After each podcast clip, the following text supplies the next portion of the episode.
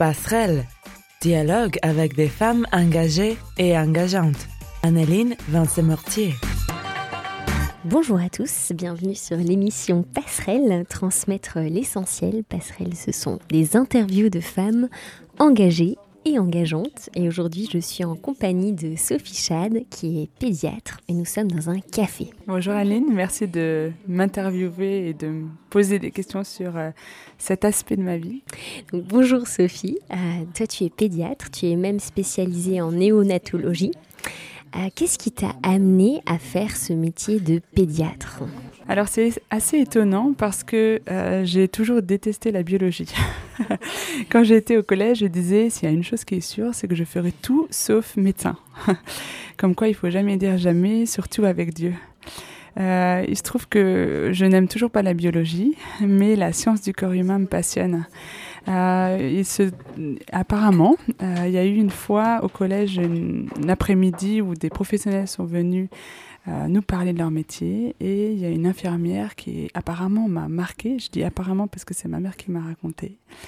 Et je suis rentrée à la maison en disant Maman, je veux soigner des gens. Alors, moi, mon petit coup de cœur, en tout cas ma passion, c'est les enfants. Et je me suis posé la question est-ce que qu'est-ce que je peux faire pour travailler avec des enfants? Donc j'étais pour être institutrice, euh, puéricultrice, euh, pédiatre, euh, éducatrice de jeunes enfants.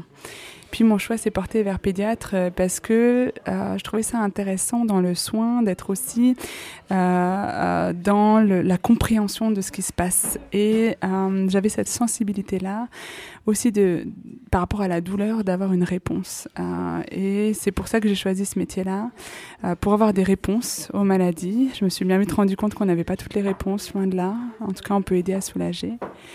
Et aussi, euh, être docteur, c'est un petit peu comme être un détective. On fait des hypothèses, on teste nos hypothèses, et c'est ça ou c'est pas ça. Et parfois on a la bonne réponse, parfois pas. Et c'est euh, un peu comme ça que je suis arrivée dans la médecine. Super, donc il y a eu ces, finalement une personne inspirante, cette infirmière qui, a témoigné, qui t'a donné envie, puis ça a fait son bout de chemin, donc tu t'es orientée vers des études de médecine. Comment ça s'est passé pour toi, euh, tes études de, de médecine? Alors, comme on peut l'imaginer, c'est assez prenant.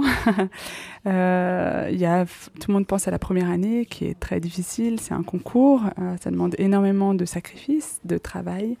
Euh, voilà. Et dans ces moments-là, j'étais très très entourée, alors par ma famille, mais aussi par des amis que j'ai rencontrés dans le GBU, groupe biblique universitaire. ce sont des étudiants qui sont chrétiens, et en l'occurrence, il y avait un GBU médecine avec d'autres étudiants en médecine euh, qui étaient soit euh, sages-femmes, kinés, euh, mais aussi médecins et qui m'ont euh, vraiment entourée dans ces moments-là. Euh, certains sont devenus et le sont toujours mes meilleurs amis parce que nous avons traversé ces études de médecine ensemble à, à partager et ces études et, et la foi. Et euh, pendant les études de médecine, en fait, on ne choisit pas une spécialité. On a d'abord six ans de, tronc commun, de tronc général. Euh, et je ne savais pas si je pourrais être pédiatre parce qu'on le sait un petit peu moins, mais en sixième année, un autre concours. Et ce concours, euh, qui est un concours interne, en fait, en médecine, va déterminer quelle spécialité on va faire. Et là, c'était encore une autre paire de manches parce que j'aurais pu faire toutes ces années-là, entre guillemets, sans pouvoir faire pédiatre. C'était vraiment ton rêve, tu faisais médecine pour être pédiatre. C'était déjà clair pour Je me suis quand même laissé euh, le, doute parce qu'à un moment donné, j'ai fait un stage en pédiatrie pendant deux mois. Heureusement que ça a duré deux mois parce que le premier mois, je me suis dit, c'est pas possible, je les supporte pas. Tous ces enfants qui pleurent parce que bon, ils sont malades, donc forcément ils pleurent. Deuxième mois, je me suis dit, mais comment je pourrais encore traiter un, adulte? L'enfant, c'est passionnant. Donc, euh, ça s'est vraiment confirmé en stage d'étudiant. Et donc il y a ce concours de sixième année dans lequel euh, on est classé et on est classé du premier au dernier et c'est le premier qui choisit, puis le deuxième, etc. jusqu'à ce que ça arrive à notre place et là on a le choix ou pas de la spécialité. Et euh, pour moi, en tout cas, les postes se sont grandes ouvertes. Euh, j'ai pu choisir la pédiatrie. À mon grand étonnement, j'ai même pu choisir la ville dans laquelle j'allais exercer ma pédiatrie. Et j'ai fait mes études initialement à Strasbourg et après je suis partie à Grenoble pour découvrir la pédiatrie.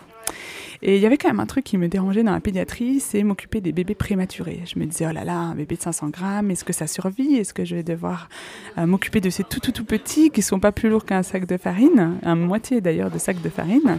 Et euh, voilà, et c'était vraiment la partie qui me faisait la plus peur. Et il se trouve que le premier stage que j'ai fait a été en néonatologie, donc chez les prématurés. Et je suis mais complètement tombée amoureuse de cette euh, spécialité, et bien malgré moi, parce qu'il se trouve que c'est un, un, de mes amis qui m'a dit, mais toi, de toute façon, Sophie, tu aimes la néonatologie. Et j'étais très très étonnée d'entendre ça, et c'est le, euh, la première fois que j'ai découvert que j'avais cette passion-là. Alors, pas forcément des prématurés, mais de tout ce qui se passe autour de la naissance. Un petit peu avant, au moment de l'accouchement, et un petit peu après, dans les premiers mois de vie. Et ça reste encore maintenant ma passion. Finalement, ça s'est vraiment euh, construit au fur et à mesure. Puis il y a plusieurs fois où tu t'es dit jamais, et finalement, c'est ça qui est devenu euh, ta, ton métier et ta passion. quoi. Passerelle, dialogue avec des femmes engagées et engageantes. Anneline Vincent-Mortier. Bonjour à tous, je suis avec euh, Sophie Chad qui est pédiatre. On explore aujourd'hui son métier qui est une vraie passion pour elle et on est dans un café donc vous entendez peut-être aussi euh, des petites ambiances sonores. Et puis on a euh, travaillé avec, on a exploré avec Sophie le pourquoi de ce métier, puis on va tout de suite explorer aussi au quotidien comment elle vit son métier tes journées, ça ressemble à quoi? Si tenter une journée ressemble à une autre Alors, comme tu l'as dit, ça ressemble jamais d'une journée à l'autre. Euh, c'est nouveau. Et c'est ça qui est chouette dans mon métier, c'est qu'on travaille avec l'humain, avec des petits humains, puisque je suis néonatologue, donc je travaille avec des prématurés ou des bébés qui viennent de naître, hein, et aussi avec des parents. Et euh, moi, je ne sais que travailler dans cette triade-là, médecin, parents, bébé. Euh, je sais par exemple plus du tout m'occuper d'adultes. Euh, je suis devenue euh, médecin trop spécialisé, si on peut dire. je travaille dans trois services différents.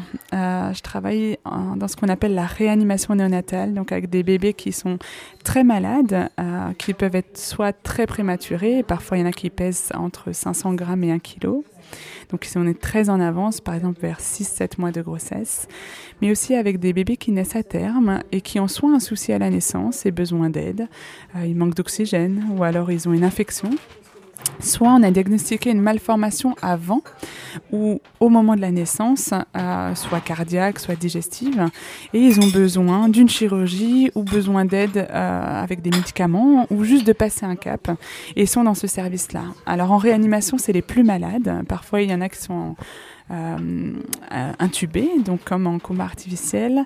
Il y en a qui ont besoin d'aide pour respirer, d'autres besoin d'aide pour manger. Je travaille aussi dans un autre service qui s'appelle la médecine néonatale. Donc ça, c'est des enfants qui ont un peu moins besoin d'aide, mais qui ont besoin quand même d'être hospitalisés. Euh, et je travaille aussi en maternité. Et en maternité, c'est le tout venant des femmes euh, qui accouchent. Et il faut faire euh, un examen au bébé qu'on ne refera plus jamais dans la vie d'une personne, c'est-à-dire qu'on va vérifier que tout est en place et au bon endroit. Est-ce qu'il y a bien cinq doigts à chaque main? Est-ce que les deux yeux fonctionnent et n'ont pas de soucis? Est-ce que le bébé entend? Est-ce qu'il euh, a toutes les caractéristiques qu'on peut avoir Parce que on ne diagnostique pas tout avant la naissance. c'est un petit peu particulier la maternité dans laquelle je travaille parce que c'est une maternité de CHU, Centre hospitalo-universitaire. Euh, c'est le service public. Et dans le service public, euh, il y a des femmes qui sont en grande souffrance sociale, euh, beaucoup de migrantes. moi qui travaille à Grenoble, on a beaucoup de Nigérianes ou de femmes roms qui ne vont pas dans les hôpitaux privés. Et donc, c'est parfois des plus gros soucis sociaux que médicaux, avec parfois des femmes qui n'ont pas de logement, qui n'ont même pas d'habits pour leurs enfants, pas de couverture. et donc, il y a une dimension disons, globale de la prise en charge de, ces personnes, euh, beaucoup plus que juste médicale. Alors dans mon quotidien, qu'est-ce que je fais? Plein de choses. Je m'occupe de ces enfants, je les soigne, euh, j'accompagne les parents, je peux aussi être appelée en salle de naissance, euh, là où les femmes accouchent si jamais l'accouchement ne se passe pas bien. je peux amener les enfants vers la guérison et la sortie de l'hôpital. Et je m'occupe aussi parfois d'enfants qui décèdent. Et ça arrive euh, parfois une fois par mois, parfois une fois par semaine. C'est des périodes. C'est à chaque fois douloureux, forcément, pour la famille, pour nous. Euh, et c'est un beau métier d'accompagner dans la vie et dans la mort toutes ces familles-là. C'est tout un challenge de ne pas se laisser happer dans la souffrance, parce que c'est mon quotidien, que ce soit la douleur physique ou morale. Et comment tu vis justement euh, face à ces difficultés? Tu es quand même confronté à la vie, la mort tous les jours, c'est euh, ton quotidien, avec des petits qui sont, des fois leur vie, elle tient pas grand-chose. Comment tu, tu, gères ça, toi, en tant que, que, professionnel? De plein de manières différentes. Une réponse qui va être étonnante, c'est l'humour. Euh, moi, j'aime beaucoup rire, je souris beaucoup et j'aime beaucoup faire des blagues et parfois ça aide à prendre de la distance. Euh, c'est parfois pas facile euh, parce que euh, prendre de la distance par rapport à la souffrance, on peut se laisser happer et beaucoup pleurer et puis on peut en rire et devenir cynique. Et il faut trouver un juste milieu.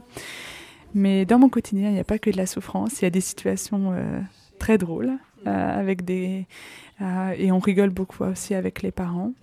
La deuxième chose qui me vient à l'esprit, c'est ma foi, qui m'aide beaucoup à prendre de la distance parce que euh, quand on est médecin, parfois on pense qu'on a, surtout dans les services de réanimation, on peut penser qu'on a un peu ce droit de vie ou de mort parce que on réanime des enfants qui auraient dû mourir et on laisse partir des enfants qu'on pourrait euh, s'acharner à faire vivre. Et euh, moi qui crois en Dieu, donc à quelqu'un qui décide de la vie et de la mort, euh, ça me permet de me détacher de ce pouvoir-là et de ne pas partir là-dedans. J'ai aussi parfois besoin de ma foi pour, euh, parce que j'ai des questions qui restent sans réponse. C'est quand même toujours difficile. Pourquoi un bébé meurt? C'est très très difficile. C'est parfois injuste. Et euh, j'ai besoin aussi de me confier en Dieu, de pleurer sur des situations pour laisser partir ça et pour aussi exprimer pleinement mes émotions. Quand on est devant les patients, c'est rare, en tout cas, moi, dans mon expérience, que je me sois laissée aller à pleurer ou à, montrer mes faiblesses à, mes patients. Euh, mais ce qu'on oublie aussi, c'est qu'il n'y a pas que les patients, il y a aussi les soignants. Et en tant que médecin, je soutiens beaucoup aussi euh, les soignants, les infirmières. Euh, quand bien même j'ai pas une position hiérarchique, j'ai de toute façon une position de décideuse parce que je donne c'est moi qui dis ce qu'il faut faire, euh, qui dit quelle perfusion donner ou quel geste faire aux infirmières. Donc il y a quand même une certaine hiérarchie et je me sens aussi de devoir encadrer la souffrance des soignants. Donc parfois on se laisse pas trop aller à exprimer sa souffrance et ça me fait du bien parfois de juste pleurer sur des situations pour euh, décharger tout ça. Tu gères ça avec les situations difficiles, avec, tu sembles gérer en tout cas avec beaucoup d'humanité. et euh, il y a aussi des choses que tu, tu me disais qui t'émerveillent. Euh, c'est pas pour rien que tu parles avec euh, vous, ne, vous ne le voyez pas, mais en tout cas, Sophie a des, étoiles dans les yeux quand elle parle de son métier. Qu'est-ce qui t'émerveille dans ton métier de pédiatre? Il y a une chose que je suis contente, euh, c'est dont je suis contente, euh, c'est que euh, je ne suis pas blasée. En fait, alors j'aime beaucoup, beaucoup assister à un accouchement. Ça reste quand même un, un, moment incroyable, un peu où le temps est suspendu, où ça peut basculer à tout moment, dans un sens comme dans un autre. Bon, il se trouve que quand on m'appelle pour les accouchements, c'est que généralement ça se passe pas forcément bien pour la mère ou pour l'enfant, et euh, généralement quand même ça finit bien. Euh, et je peux assister comme ça à des, accouchements où ce qui m'émerveille, c'est euh, ce bébé qui sort. Euh, alors moi j'arrive quand c'est fini et que le travail a été fait. Donc quand même j'ai pas cette partie douleur, mais vraiment la fin. Et en fait ce qui m'émerveille c'est que ce bébé quand il sort, respire. C'est respirer alors qu'il ne l'a jamais fait. C'est téter alors qu'il ne l'a jamais fait. C'est crier alors qu'il ne l'a jamais fait. Et quand bien même, et ça c'est ça qui est étonnant, c'est que quand bien même la mère depuis le début, va tout faire, manger ce qu'il faut, euh, euh, prendre soin de son corps, etc. C'est jamais elle qui va dire au bébé fais un œil, fais un bras, euh, maintenant grandis, développe cet os, etc. Ça se fait tout seul. Et quand on sait qu'à la base c'est deux cellules et qu'à la fin un être fini euh, doué de relations, doué de, de, Voilà, il peut se mouvoir dans l'air, etc. Alors qu'avant, il était dans l'eau. Enfin, c'est incroyable. Et c'est tous les jours des miracles. Et euh, souvent, on me pose la question mais comment ça se fait que tu es scientifique et tu crois en Dieu? Et moi, moi je ne comprends pas comment on peut assister à ça et ne pas croire en Dieu parce que c'est pas l'humain qui peut faire une machine aussi belle que la corps, le corps humain. Et moi qui sais que pour une toute petite chose, un tout petit problème de gène, un tout petit problème d'infection, ça peut avoir des conséquences catastrophiques. Le fait qu'un bébé naisse sain, c'est-à-dire en bonne santé, c'est un miracle. Le fait qu'il ne se passe rien pendant l'accouchement, euh, que le bébé et la maman aient bien à la fin, c'est vraiment là où je vois que la médecine a, progressé le plus. Parce qu'en fait, euh, et ça peu de gens le, savent, mais les accouchements ne sont pas moins risqués qu'il y a 100 ans. Euh, en soi, il y a autant de potentiel euh, de souffrance et de mort par rapport aux accouchements. C'est juste que la médecine, et là je parle de façon très large, hein, j'inclus pas bien sûr que les médecins, mais tous ceux qui interviennent dans les accouchements, euh, font que ben voilà on a pu prévoir des accouchements qui se passent pas forcément bien et qu'on peut prévoir euh, certaines euh, prises en charge mais aussi parfois voilà un accouchement se passe mal et hop grâce à l'intervention de petites choses qui sont petites pour moi mais qui sont énormes pour les patients et ben on peut faire que tout le monde va bien et la maman et les bébés et ça voilà, je crois que je reste émerveillée de ça et je m'en blaserai jamais. Donc la vie est un miracle. Merci euh, Sophie de nous rappeler ça. je suis avec euh, Sophie Chad qui est pédiatre. On a exploré euh, dans un premier temps le pourquoi de qu'est-ce qui l'a amené à choisir cette profession qui est aussi une passion. Euh, et puis on a exploré dans un second temps euh, du coup aussi son métier, comment ça se passe au quotidien, les enjeux et puis euh, aussi les, joies de, de ce métier-là. On va maintenant dans peu de temps passer à un temps d'interview flash où je vais te poser des questions et tu vas pouvoir y répondre le plus spontanément possible. Passerelle, présentée par Anneline Vance-Mortier. Dialogue avec des femmes engagées et engageantes. La cuisson rapide. Alors bonjour Sophie, je suis en compagnie de Sophie qui est pédiatre. Sophie, que fais-tu en premier pour démarrer ta journée? Eh ben, en premier, on a le staff. Le staff, c'est le moment où on se donne les transmissions de la nuit et où on va euh, savoir qu'est-ce qu'on va faire dans la journée. Qu'est-ce que euh, qui te plaît le plus dans ce que tu fais aujourd'hui? Je crois que c'est les relations avec euh, les parents, avec les bébés, quand bien même euh, les relations sont limitées. N'empêche qu'un sourire de bébé, ça illumine sa journée. Et avec les autres soignants, qu'ils soient médecins, infirmiers, euh, agents d'entretien, euh, radiologues, secrétaires, enfin ça va très loin. Et qu'est-ce qui te plaît le moins? Les horaires, ça c'est sûr. on fait des grosses journées, on fait des gardes de nuit, on travaille quand les gens ne travaillent pas et on travaille parfois en décalé et parfois un peu trop. Ça, j'aime le moins. Alors, des questions peut-être plus générales. Où est-ce que tu te sens le mieux? Quel est l'endroit qui te fait du bien? Sur mon canapé.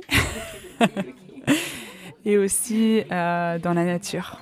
Et si tu devais être un animal, lequel serais-tu? Un panda.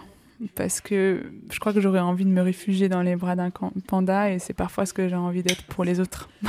Quel livre lis-tu en ce moment?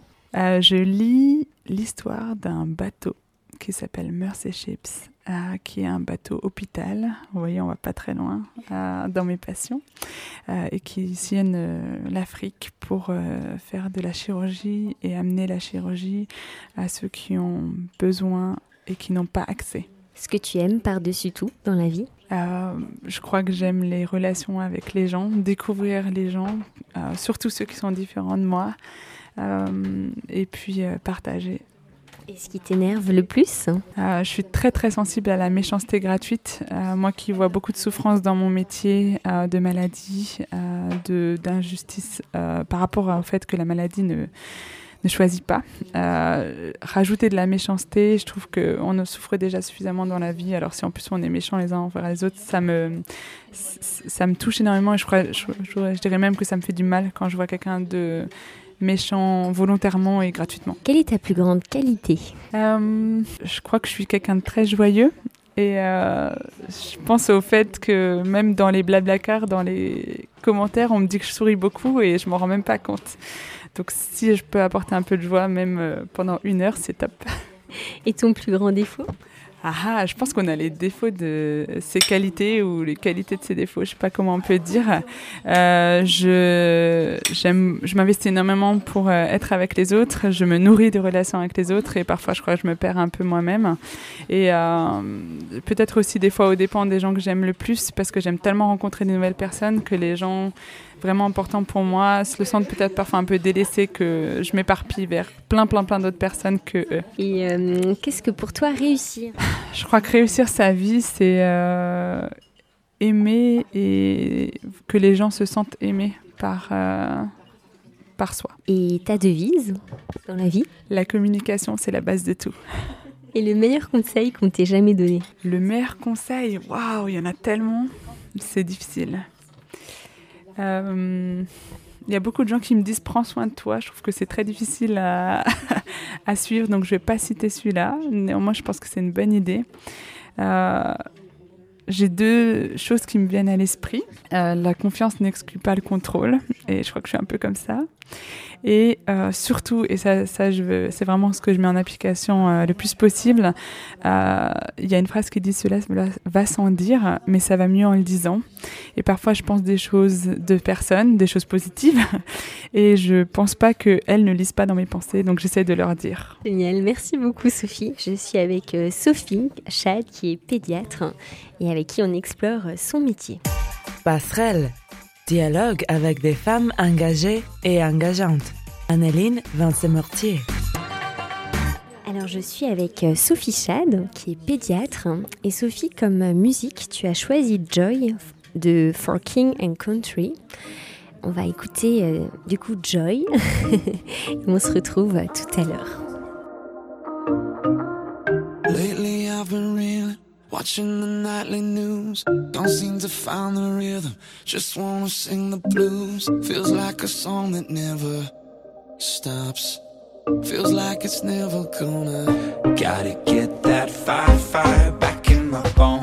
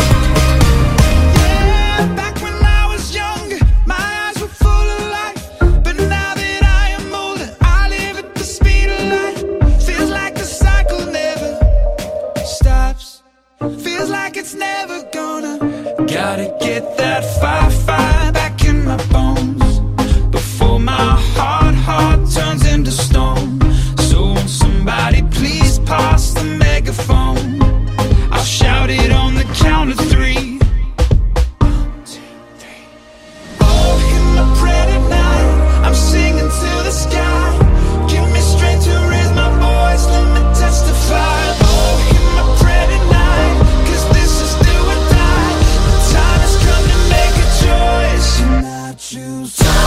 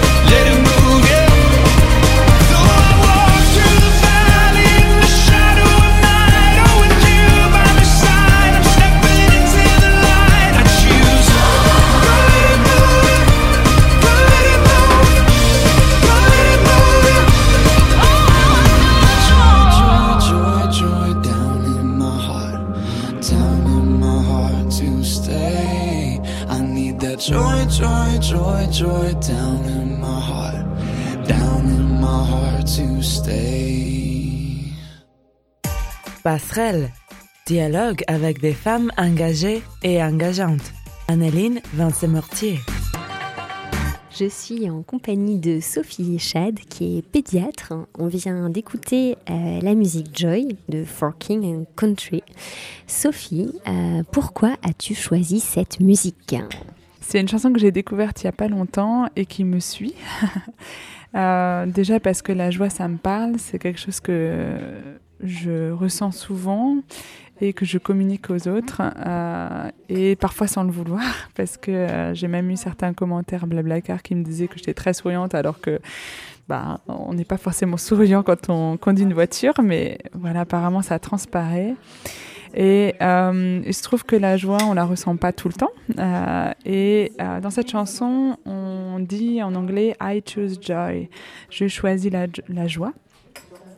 Et euh, moi, c'est quelque chose qui me motive. C'est une chanson qui me fait euh, ressentir de la joie, en tout cas, et qui me rappelle qu'en fait, c'est un choix parfois de pas être dans la morosité ambiante, mais juste, euh, voilà, sourire pour que quelqu'un d'autre nous sourie et au lieu de dire c'est pas mal, dire c'est génial. Alors, Sophie, tu es pédiatre en service de néonatologie. On a exploré euh, comment tu en es venue à faire ce, ce choix de métier, d'orientation, qui est quand même important, qui engage beaucoup d'années d'études. Euh, aussi, on a exploré le quotidien, un peu être pédiatre en service de néonatologie, ça veut dire quoi pour toi et comment tu le vis? Et maintenant, on va aussi explorer euh, l'à côté, parce que tu es pédiatre, mais pas que. tu as plein d'autres choses aussi dans ta vie. Et ma question, c'est est-ce qu'on peut faire des études de médecine ou être pédiatre et avoir une vie à côté? J'ai tendance à penser que euh, les étudiants en médecine et plus tard les médecins euh, sont un peu des hyperactifs, parce que euh, on a beaucoup beaucoup d'heures au travail. Alors ça dépend si on est en métier libéral ou à l'hôpital. Il se trouve que moi j'ai travaillé à l'hôpital et que je travaille entre 60 et 72 heures par semaine, ce qui laisse peu de temps pour faire autre chose. Euh, donc il faut faire des choix et parfois c'est pas plus mal, ça permet de mettre des priorités. Euh, quand j'étais étudiante, j'ai beaucoup mis l'accent sur euh, des, des, associations dans lesquelles on rencontrait plusieurs, des chrétiens de plusieurs dénominations catholiques, protestants, évangéliques. Euh, il y avait le GBU, groupe biblique universitaire, qui est un groupe d'étudiants qui se retrouvent pour euh, lire la Bible. Alors, pas besoin d'être chrétien pour ça, mais en l'occurrence, il y avait beaucoup de chrétiens qui sont devenus des amis très proches. Euh, et ça, ça m'a vraiment accompagnée pendant toutes mes études. Et l'été, je faisais des colonies de vacances ou des camps de jeunes plutôt avec Jeunesse pour Christ qui organisait des camps qu'on appelle d'évangélisation. Donc le but c'était de parler de Dieu aux gens sur la plage, euh, dans les rues, euh, juste pour partager et apprendre des autres et partager aussi ce que nous, on connaît de Dieu. Donc ça, c'était quand tu étais étudiante et ensuite quand tu as commencé à travailler en tant que pédiatre, comment, euh, qu'est-ce que tu as pu faire ou pas en dehors de ton travail? Alors récemment, on m'a demandé si j'avais des loisirs et je me suis rendu compte que j'ai pas de loisirs à proprement parler. Je ne fais pas de poterie, euh, je ne fais pas euh, des cours d'escalade. Euh, moi, ma passion, c'est de rencontrer des gens. Et en l'occurrence, étant donné que j'ai déménagé au moment où j'ai commencé à travailler, euh, je suis allée dans une église euh, à Grenoble, une église protestante évangélique, qui est devenue en quelque sorte ma famille, étant loin de chez moi, avec euh, des personnes plus âgées, des personnes plus jeunes, avec laquelle, dans laquelle j'ai pu m'investir. Alors sous plusieurs façons. J'aime beaucoup chanter, donc j'ai pu chanter à, l'église. C'était la première fois que je faisais ça et eux m'ont encouragé à le faire. Donc j'ai découvert ça. Et aussi, ils m'ont demandé de faire partie du conseil d'église. Donc c'est euh, euh, voilà, prendre un peu la responsabilité d'organiser les activités de l'église, euh, de parler aussi de certaines situations qui peuvent être compliquées. On est une communauté, donc il y a des hauts et des bas. Et de voilà d'y apporter un petit peu sa sensibilité. Et il se trouve que moi j'étais euh, un peu plus jeune que la moyenne d'âge, euh, qui avait plutôt 60 ans et moi je suis un peu plus jeune. Et euh, dans ça, je trouvais que j'étais complémentaire de pour voilà organiser un peu la, vie de cette église. Euh, j'ai eu beaucoup de plaisir à faire ça. C'était un investissement et ça m'a obligé à choisir de m'investir plutôt là-dedans que dans autre chose. Et je crois que c'est pas mal parfois de savoir un peu, d'être limité dans ses dans son temps pour pouvoir avoir des priorités, plutôt que de faire plein de choses en même temps et peut-être de les faire à moitié, de faire une ou deux choses et de les faire bien. Et alors aujourd'hui, tu es dans une période aussi particulière de vie parce que tu es pédiatre, mais tu as décidé de prendre un temps de pause aussi dans ton travail pour aller euh, vivre d'autres choses, notamment à l'étranger. Euh, qu'est-ce qui a motivé ce choix? Quand on est en études de médecine, on enchaîne. Une fois qu'on a passé la première année, qui est quand même le gros cap, on fait la deuxième, puis la troisième, puis la quatrième, puis la cinquième, puis la sixième. Et après, il y a l'internat qui dure 3, 4, 5, 6 ans. Et après, on peut être assistant. Donc, si vous voulez, c'est un un CDD de deux ans euh, où on est un peu junior en, médecine. Euh, on est médecin, mais voilà, on est un peu dans les jeunes. Et après, on devient senior en médecine, et là, c'est comme un CDI. Et on peut faire ça, cette course un peu sans s'arrêter, avec des horaires très lourds quand on travaille notamment à l'hôpital. Comme je disais auparavant, ça peut être parfois 60 à 72 heures par semaine, avec des journées bien remplies, des gardes de nuit, des astreintes, euh, des cours à faire aux étudiants, euh, des consultations. Bref, on peut vraiment passer sa vie euh, au travail. Euh, je me suis un petit peu épuisée à faire ça ces dernières années parce qu'en plus de mon travail, j'ai passé des diplômes pour être d'abord pédiatre, puis me surspécialiser dans la néonatologie, donc la science des prématurés et du nouveau-né. Et j'avais besoin d'un temps de pause pour faire un petit peu autre chose, pour ne pas tout le temps être en mode survie. Euh, et pour euh, explorer d'autres pistes. Euh, tu vas explorer d'autres pistes. Tu veux nous en dire plus sur ces pistes et un peu ce que tu vas faire dans les, dans les mois à venir? Alors, la première des choses qui me motive, c'est qu'il n'y a pas de plan. Depuis, ça fait 12 ans que je fais des études de médecine. Il y a eu une année après l'autre et les choses étaient un peu dans des, rails. Et euh, c'est quelque chose qui me sécurise beaucoup parce que c'est comme ça que je fonctionne. Et la première étape de cette année sabbatique, euh, c'était de ne pas euh, avoir de plan et donc de ne pas savoir où je vais. Alors, je ne vais pas juste lézarder sur mon canapé, il y a quand même des plans, mais je ne sais pas à terme euh, où est-ce que je vais recommencer à bosser. Donc, la première étape, c'était pour moi de passer du temps avec les gens que j'aime, que ce soit à Grenoble ou en Alsace, d'où je viens avec ma famille, mes amis, euh, prendre euh, pour la première fois un temps tranquille à Noël parce que j'avais toujours soit des examens, soit des gardes après. Donc mon cadeau de Noël pour moi cette année, c'est de passer du temps serein à Noël, si, si tant est que c'est possible. Et juste après Noël, je pars. Je vais au Laos. Je vais partir trois mois pour donner des cours aux étudiants en médecine, des cours du soir, euh, dans un pays qui a été très marqué par la guerre au Vietnam parce qu'il y a une guerre civile en même temps au Laos et que ça a obligé les intellectuels soit à fuir, soit ils ont été euh, persécutés et parfois ont été tués. Ce qui fait que toutes, euh, euh, tous les intellectuels, notamment en médecine, les grands professeurs, ceux qui ont fait avancer la médecine, toute cette génération-là n'existe plus ou peu. Et il y a un retard vraiment au niveau de la médecine au Laos. Euh, qui est en train de se rattraper et euh, il y a besoin de, voilà, de cours. Euh, alors moi, ce sera très général. Je suis certes pédiatre, mais je vais faire des cours généraux de médecine. Et euh, voilà, ça c'est la première étape, trois mois. Et la deuxième étape, ce serait de partir sur un navire qui s'appelle Africa Mercy, qui, euh, comme son nom l'indique, va en Afrique et un bateau chirurgical. C'est-à-dire que sur ce paquebot, il y a des euh, blocs opératoires qui vont aller en Afrique pour donner des soins chirurgicaux à des patients qui n'ont pas accès à ces soins-là. Euh, et là, c'est là que euh, le, mot plan intervient. C'est que je ne sais pas quand je pars. Je suis sur la liste d'attente. J'attends euh, de savoir quand est-ce que je pars et combien de temps. Donc, gros point d'interrogation. Donc j'étais avec Sophie Chad, qui est pédiatre, avec qui on a exploré son métier. On se retrouve dans un café. Et Sophie, pour finir, est-ce que tu pourrais nous donner un conseil pour des gens qui font des études ou des métiers, euh, passions très prenants. Euh, conseils pour euh, durer et garder l'équilibre et la passion Je crois que moi, ce qui m'aide à tenir, euh, c'est de me rappeler pourquoi je fais ce métier. Comme je suis chrétienne, euh, j'ai demandé à Dieu de m'aider dans mon choix de métier et euh, de m'ouvrir ou fermer les portes de certains choix. Et la pédiatrie, c'est un choix que moi j'avais fait, que j'avais confié à Dieu et qu'il a confirmé par euh, certaines choses que j'ai pu euh, explorer, par certaines choses que j'ai pu ressentir et notamment des, confirmations intérieures comme des convictions que c'est là la bonne place. Euh, voilà, j'ai beaucoup de joie dans mon métier.